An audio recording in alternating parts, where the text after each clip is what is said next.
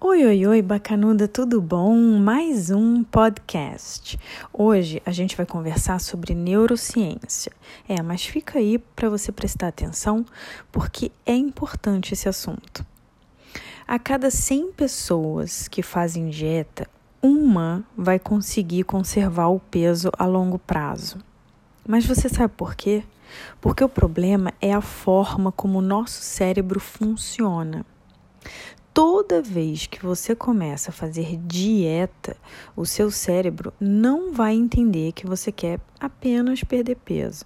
Ele vai achar que você está, sei lá, em apuros, perdido numa selva, passando fome. Daí ele vai querer te proteger.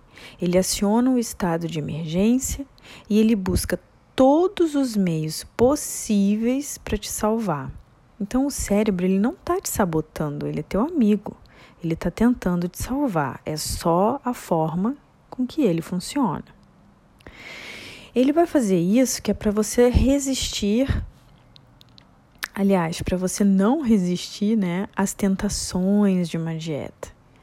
E aí você insiste, você insiste porque você quer ficar sarada, porque você quer ficar fit, mas o seu cérebro ele não esquece, ele não esquece o seu peso anterior ele não esquece a sua forma física anterior e ele não sossega até o momento em que você volte aquele peso que ele acha seguro. A dieta, ela gera estresse e ansiedade. Eu fiz uma pesquisa com as minhas bacanudas alguns desafios atrás e quase todas diziam que dieta não era uma palavra muito legal de falar gerava estresse, gerava uma ansiedade, não vão poder comer o que gostam, enfim. A, o, a ansiedade e o estresse, eles dificultam a tarefa da gente saber o que é fome e o que é gula. Por isso que eu não culpo, sabe? Eu não culpo a pessoa que chega para mim e diz: "Caramba, Dani, eu não consigo fazer dieta há muito tempo". Por que que uma musa fitness consegue e eu não? Por que, que quando parece que eu tô ali quase conseguindo o meu objetivo, eu caio tudo de novo, desço a escada? E aí eu começo de novo, subo aquela escada toda, tenho todo aquele trabalho, faço a dieta e de repente, pra, caio de novo. Por que, que isso acontece? Eu vou explicar. O estresse, ele consome muita glicose. E a glicose é o alimento fundamental do autocontrole. Sem o autocontrole, fica impossível resistir às tentações de uma dieta. Em laboratório, ratinhos estressados que passavam fome, eles comiam compulsivamente o biscoitinho Oreo. E os ratinhos estressados que não passavam fome não queriam os biscoitinhos Oreo.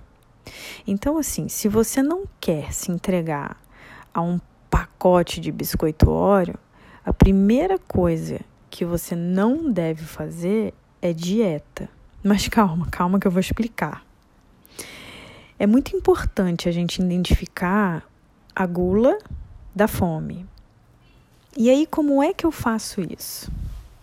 Bom, eu coloco o foco no meu treino, na atividade física. E, consequentemente, a dieta fica fora de foco. Porque o que, que acontece? Quando eu vou treinar, toda a minha alimentação ela é baseada para aquele treino, para que eu tenha uma evolução naquele treino. Eu foco na minha postura, nas estratégias, eu foco em todas as variáveis de um treino e eu quero evoluir ali, eu quero pegar mais peso, eu quero ter mais resistência física, e para isso eu preciso me alimentar de acordo. Então o que acontece? Toda a minha alimentação ela é baseada em pré-treino, pós-treino e todo o resto do dia, como é que eu vou me alimentar para fazer um bom treino no dia seguinte.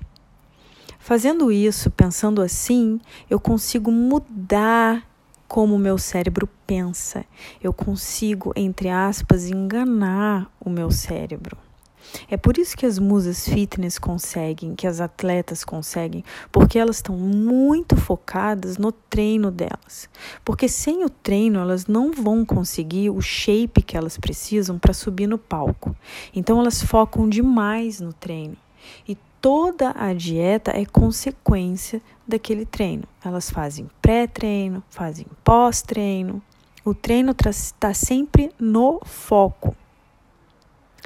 Então, essa é a minha dica para você, tá? Porque quando a gente come, por exemplo, é, carboidratos, os carboidratos eles ficam ali ao redor da dieta, no pré e no pós, para me dar energia suficiente para eu treinar e depois para eu recuperar. É assim que a gente pensa na dieta. Isso vai fazer com que você não fique tão compulsiva.